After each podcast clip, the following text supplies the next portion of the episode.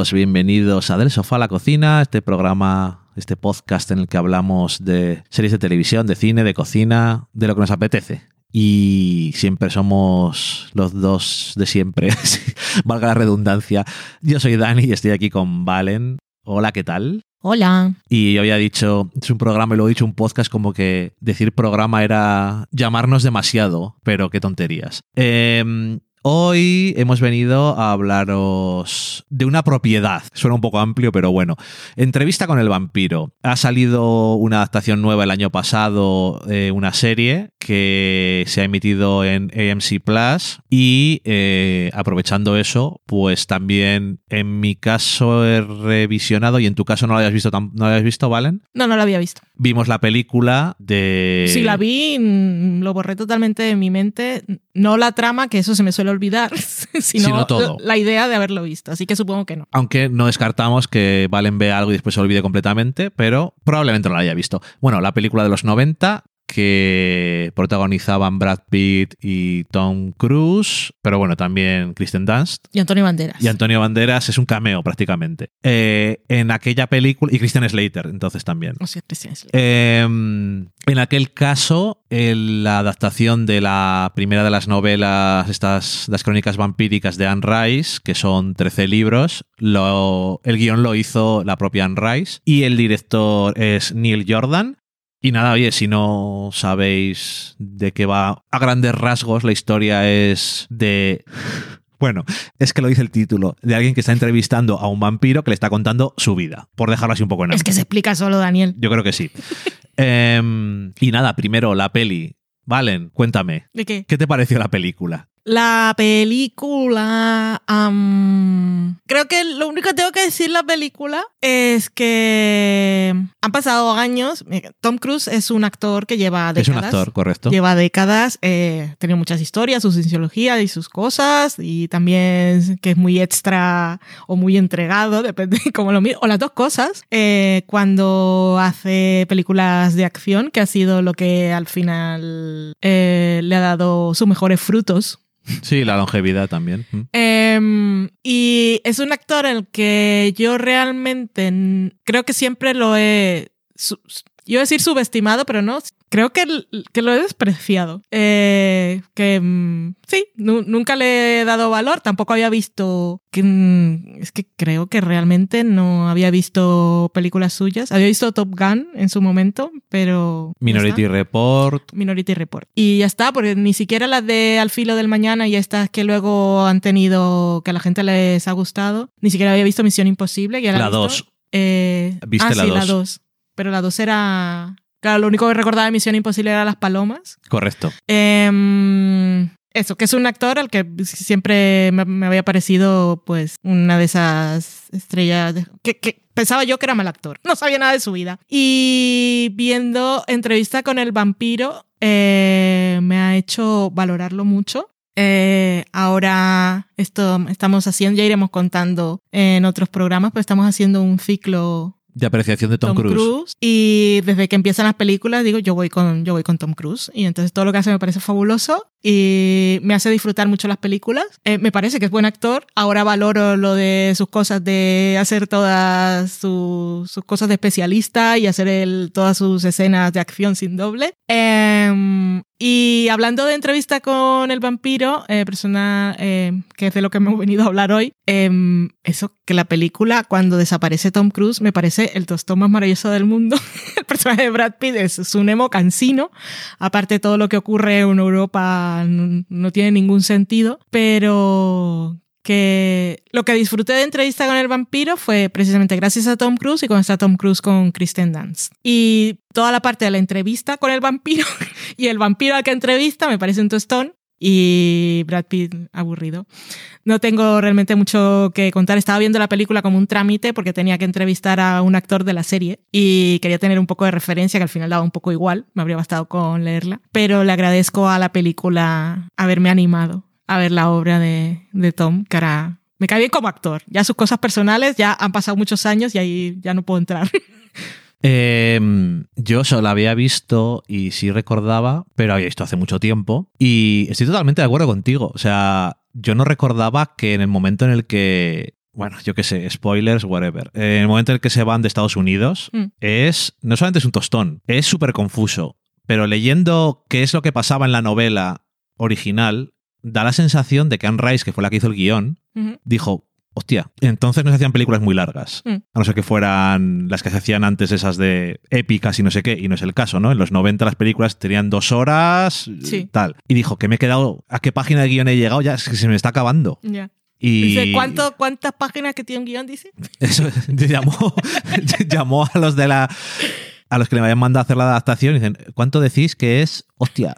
Y con- hizo una compresión de toda la parte del final que lo que hace es que no tenga fuerza porque parece que hay varias partes que podrían ser curiosas como la parte de Kristen Dunst cuando está en el otro lado tiene una historia que podría haber sido mucho Sí. más profundizada y podría haber molado Mm. pero bueno, en general está todo comprimido, hace que no tenga ningún sentido y que sea súper aburrido. No profundiza nada en las cosas de las diferencias que son claras, pero no tienen gracia de los vampiros que viven en Mm. París y es una mierda, básicamente. Entonces, lo único que mola es cuando están en Estados Unidos. Todo es lo único. Y Brad Pitt, aparte de que su personaje es un emo y un poco aburrido, Brad Pitt es. Te cuesta decir, ¿es Brad Pitt también el aburrido o solo es su personaje? ¿Sabes? No te hace apreciarle como actor. Sí. Sin embargo, el personaje de Tom Cruise es verdad que es el que tiene todo el camp y toda la, la gracia, todos los momentos de ser divertido, de ser malvado, de ser entretenido, incluso al final un poco más de una forma más triste o no, y luego de una forma también Mm. más entretenida. No sé, es sin duda lo mejor de la película, pero a lo mejor es lo mejor de la película Lestat, o sea, el vampiro Lestat que interpreta Tom Cruise.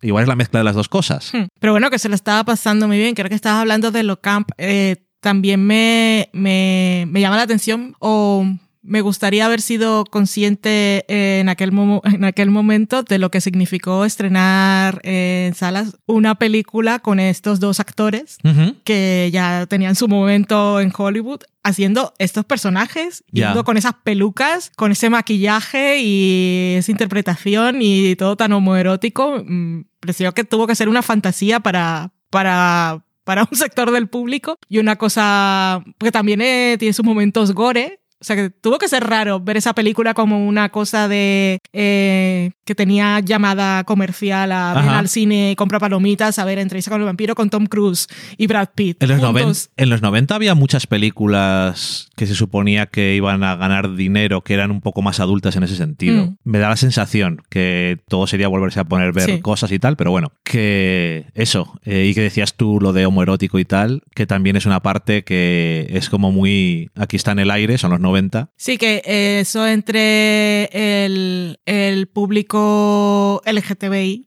en, en cuando leía las novelas de Anne Rice era como esto es, iba a decir esto es fantasía, pero que eso, que se sentían, se sentían identificados o se sentía que estaba leyendo algo que habían escrito para ellos, aunque solo estaba sugerido, pero era intencional. Y era como eh, algo que, que podemos leer. Pero de nosotros. aquí en la película la sugerencia es muy sugerencia. Sí. Y a diferencia de la serie. que buena transición. Cuéntame la serie, ¿vale? Porque básicamente comparte. Es una secuela y al mismo tiempo una total reimaginación. Sí, es una argumento. secuela reboot Sí. em, en la que estuvo vinculada a Anne Rice hasta que Murió. abandonó este plano terrenal. Su hijo se quedó a cargo y ha aprobado to- toda la historia. Eh, el creador o el showrunner, el guionista principal en este caso, no sé cómo se pronuncia su nombre, se escribe Rolling, Rolling, Roland, Roland Jones, I don't know, que mm, es dramaturgo, pero también ha escrito mucho para tele. Eh, empezó en Friday Night Lights, ha escrito, ha escrito también en series como Wits, eh, o sea que lleva tiempo escribiendo, pero esta es la primera que Ha creado él. de la que se encarga, sí. Y lo que, la- lo que nos propone esta serie es que todos los años que han pasado desde que vimos la película Entrevista con el vampiro, el- los, ac- el- los personajes los interpretan otros actores, pero se supone que los personajes son los mismos. Entonces, em, El personaje que, entre, que interpretaba Christian Slater, aquí lo interpreta Eric Bogosian, que lo hemos visto en series como Billion, Succession, es un señor, lo veis y sabéis quién es, que igual Sí. por el nombre no. Él es aquí el periodista, entonces ha pasado mucho tiempo eh, desde que él publicó esa entrevista a pues ha tenido algunos éxitos y ahora la primera escena es como muy de esta época que vemos. Esta es de estos que están en las masterclass que te venden Correcto. que salen mucho los anuncios en Instagram. Y pues han pasado los años para él, ya tiene, está en sus 60. Tirando a 60 años, sí. 60. Eh, su salud también ha decaído, eh, está un poco harto de la vida, su carrera, pues eso, que ha tenido éxitos, pero ahora está en un punto como que tal. Y de repente aparece, se llama el vampiro, bueno, no me acuerdo el nombre del vampiro, el que interpretó Brad Pitt, que ahora lo interpreta Jacob Anderson. Dani está buscando mientras tanto. Louis. Louis, Louis Le Dupont. Eh, aparece Louis y contacta con él y le dice, quiero hacer otra vez la entrevista, ahora que ambos hemos cambiado y te voy a contar la verdad. Y entonces se va eh, periodista, que aquí tiene nombre, que en la película era The Boy, aquí se llama Daniel, se va, están en Emiratos Árabes, ¿no? En Dubai, En Dubái. no estoy seguro, pero Bueno. uno de esos países ricos. Exactamente. Y allí se va a pasar una temporada, Es en medio de la pandemia, por cierto, ¿cierto? que es un dato. Sí, y se va pues ahí a hacer la entrevista. Eh, al Stat lo interpreta Sam Reed. Y aquí el personaje que interpreta, bueno, Louis, eh, nos vamos a principio, o sea, cuando empieza a contar la historia de cuando conoció al Stat, él vive en Nueva Orleans, es principios del siglo XX, es el, el actor he dicho que se llama Jacob Anderson, igual no lo sabéis, pero es negro. Y, pero él es eh, un negro con, con dinero en Nueva Orleans. Con negocios. Tiene negocios y, y aparece. Que lleva varios prostíbulos. Sí, son negocios un poco tal que así, de que hay ciertos conflictos con su familia, pues a algunos les gusta el dinero y otros tienen algunos, algunos problemas. Objeciones sí. religiosas, sobre todo. Y, y pues ya está. Y de repente aparece el stat. Y eh, solo hemos visto el primer episodio Que de la serie, em, que está muy bien rodado, me pareció, o sea, a nivel de producción está muy guay, a nivel de ambientación está muy guay, los actores están todos geniales, te cuenta muchas cosas, sabemos muchas cosas de, o sea, de- hay bastante información, background y se pasa muy rápido aunque sea largo. Eh, ya en ese primer episodio también eh, se, se encuentran Lestat y Louis vemos más cosas, pero también eh, lo que todo, todo lo que se sugería en la serie a nivel de relación en romántico sexual entre los vampiros aquí se materializa de forma muy guay, me parece muy sexy pero también muy fantasía y también es muy gore. O sea, me parece realmente un primer episodio que está genial y yo creo que a los fans del género les va a encantar. Sí, eh, aquí cambian bastantes cosas con respecto a lo que era la novela porque se avanza el tiempo Sí. y el protagonista, claro, en la película era Brad Pitt y decía, yo era un criollo y es como, sí.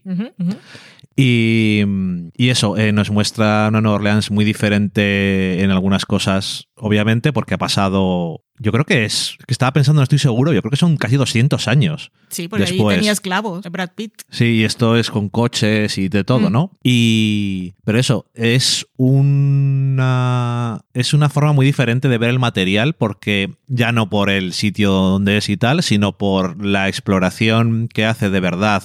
De que Louis tiene un componente racial, su personaje. Claramente tiene un componente de represión sexual, eh, pero también de él tiene un cierto estatus y cómo llega este hombre de negocios desconocido de Europa. Y también la forma en la que se conocen y el, el poder de fascinación que Sí. ejerce el stat sobre él, aquí también te lo muestran de una forma que, Que es realmente irresistible. Correcto, porque en la película es una de las cosas que no era eh, sentías mucho más rechazado y Ya porque es como que básicamente lo coge y lo, lo convierte en vampiro. eso es, no hay seducción. Sí. Entonces Aquí hay seducción a nivel físico, sexual, pero también no, pero intelectual. eso, eso es lo que quiero decir, porque en la otra es como te obligo a ser vampiro Sí. y vente conmigo. Entonces no tiene tanta gracia. Mm. Y aquí eso, está guay porque juega además mucho con todos los tropos de cuáles son los poderes de los vampiros y que siempre son, pues eso. Es lo bueno que tiene el mito, que si quieres aprovecharte y lo usas bien, tienen muchas posibilidades. Sí. Y como decían también incluso en la película, no todos los vampiros tienen los mismos poderes,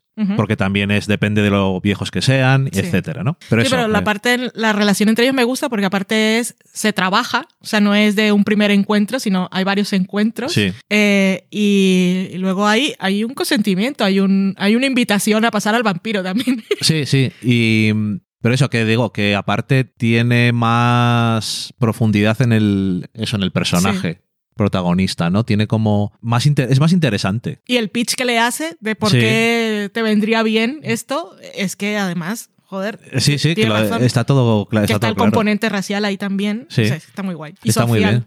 Está muy bien. Y como decías tú, está bien rodado y AMC se ha gastado bastante pasta porque la ambientación y Sí, todo sí, está sí. súper bien. Es el piloto y eso, y me imagino que se han gastado más dinero, pero tiene muchos extras. No sé. Hmm. A mí me pareció, y como decías también, es un poco más retorcida, Sí, más adulta también. más adulta, más retorcido, más gore. Mucho. Pero eso, más retorcido, y es una cosa que asocias también con los vampiros.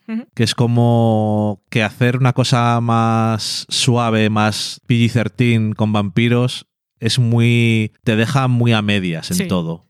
¿Eso lo haces o no lo Porque haces? esa perversión. O me haces lo que hacemos en las sombras y lo pasamos bien. Eso es. O, o, pero ese es hacemos el- vampiros. El otro extremo. Sí. Ese es. O haces una cosa como lo que vemos en las sombras, o haces algo que aproveche la idea esa de perder el alma y Hmm. todo eso de una forma que parezca más interesante, ¿no? También. Y que también lo que dices tú, que presente ser un vampiro a alguien como de una forma que digas, pues me interesa. Hmm. La parte del poder Sí. es lo que vende. Que. Pero está bien vendido, no es te estoy obligando a hacerlo y ya está, ¿no? No sé. Y también una esperanza buena es que, que ya era una de las partes más interesantes de la. porque es de la novela, al final, el personaje de Kristen Dance y Sí. aquí que todavía no ha aparecido el otro per- el personaje similar, pero que eso a mí siempre es una cosa que me fascinó un montón, la idea de Sí. eh, la niña. Es que esa idea es cruel. El cuerpo de niña y es el tiempo que pasa y, las- y es una mujer, pero está en Mm. un cuerpo de una niña y es muy horrible. Mm. Eh, pero eso, que allí casi solo se sugería, pero también tenía muchas escenas que eran buenas Mm. en ese aspecto. A mí me gustaba bastante y creo que era su primer- el primer papel de Kristen Sí. Dunst y es como, es una actriz, es buena. Eh, pero eso, mí me encanta ese momento de la peli cuando se convierte en vampiro y se le riza el pelo. eso está muy bien. se corta el pelo y luego se derriza. Eh, eso que no hemos visto más porque los episodios son largos Sí. y, y- y no sé, hay muchas cosas que ver, yo qué sé. Sí. Y se estrena, ya llega aquí a España en AMC Plus, Sí. AMC Plus, em, eh, ahora a mediados de enero. Así que Ah, que aquí España todavía no ha llegado. Si se, no, acabado, se estrena ahora. si se ha acabado ya en Estados Unidos. Eso no- para mí no tiene ningún sentido que una plataforma como AMC Plus no estrene todo a la, prácticamente a la vez. Bueno, Bueno, en es como Disney con lo de FX. Explícamelo. Atlanta llega ahora, el 20 de Ah, enero, la cuarta llega. temporada. En fin. Eh, pero además de uno en uno. No, yo creo que ya las estrenan Ah, vale. completas, al Joder. menos. Eh, Pero no sé, yo es que. Porque lo- pasó con The Bear y eh, The Patient, las estrenaban completas. Que luego hay algo, por ejemplo, Entrevista con el vampiro, vas semana a semana. Mm, Podría llegar completa. Ya. Porque ya, ya se, se ha visto. No sé, yo lo veo más esto que lo hacen mejor en ese sentido Netflix y Apple y Amazon creo que también, Mm. ¿no? Sale una cosa, la ponemos en todos los lados y pista. Que está, ¿Estamos en el mercado global o no estamos? No, algunos no estamos. No estamos, desde luego. Pero que Disney no esté es más preocupante. Eso a mí me preocupa bastante. Tienen ahí como las cosas de Hulu de lado y no entiendo por qué. En fin, pues nada más. Eh, entrevista con el vampiro, que ha sido una experiencia interesante. Además, vimos las dos cosas seguidas y fue curioso ver el contraste. Sí.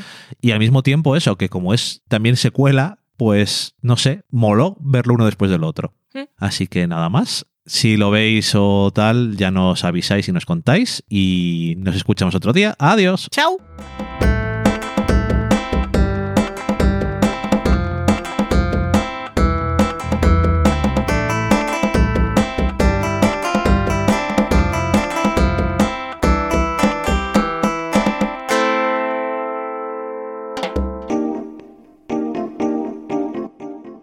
Acabáis de saborear un programa del podcast Del sofá a la cocina.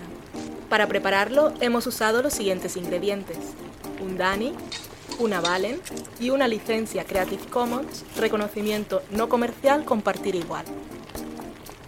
Cuando tenemos los ingredientes, los picamos muy finos, los dejamos pochando en una sartén y cuando estén caramelizados, los mezclamos con la licencia Creative Commons, que, cuidado, no admite uso comercial de la obra original ni derivadas, que se tienen que distribuir con la misma licencia que la original, siempre citando a los creadores. Después de 10 minutos, condimentamos la mezcla con iTunes, iBooks, Twitter y un poco de Facebook. Si no encontráis las adecuadas en el mercado, buscad el nombre del blog. A continuación, introducimos en el horno y, después de 30 minutos, lo servimos aderezado con música distribuida con licencia Creative Commons a través de Jamendo. Al final del post correspondiente vienen especificadas concretamente. Si tenéis alguna duda con respecto a la receta o a cualquier otra cosa, podéis preguntarnos a través del correo electrónico del sofá a la cocina Buen apetito.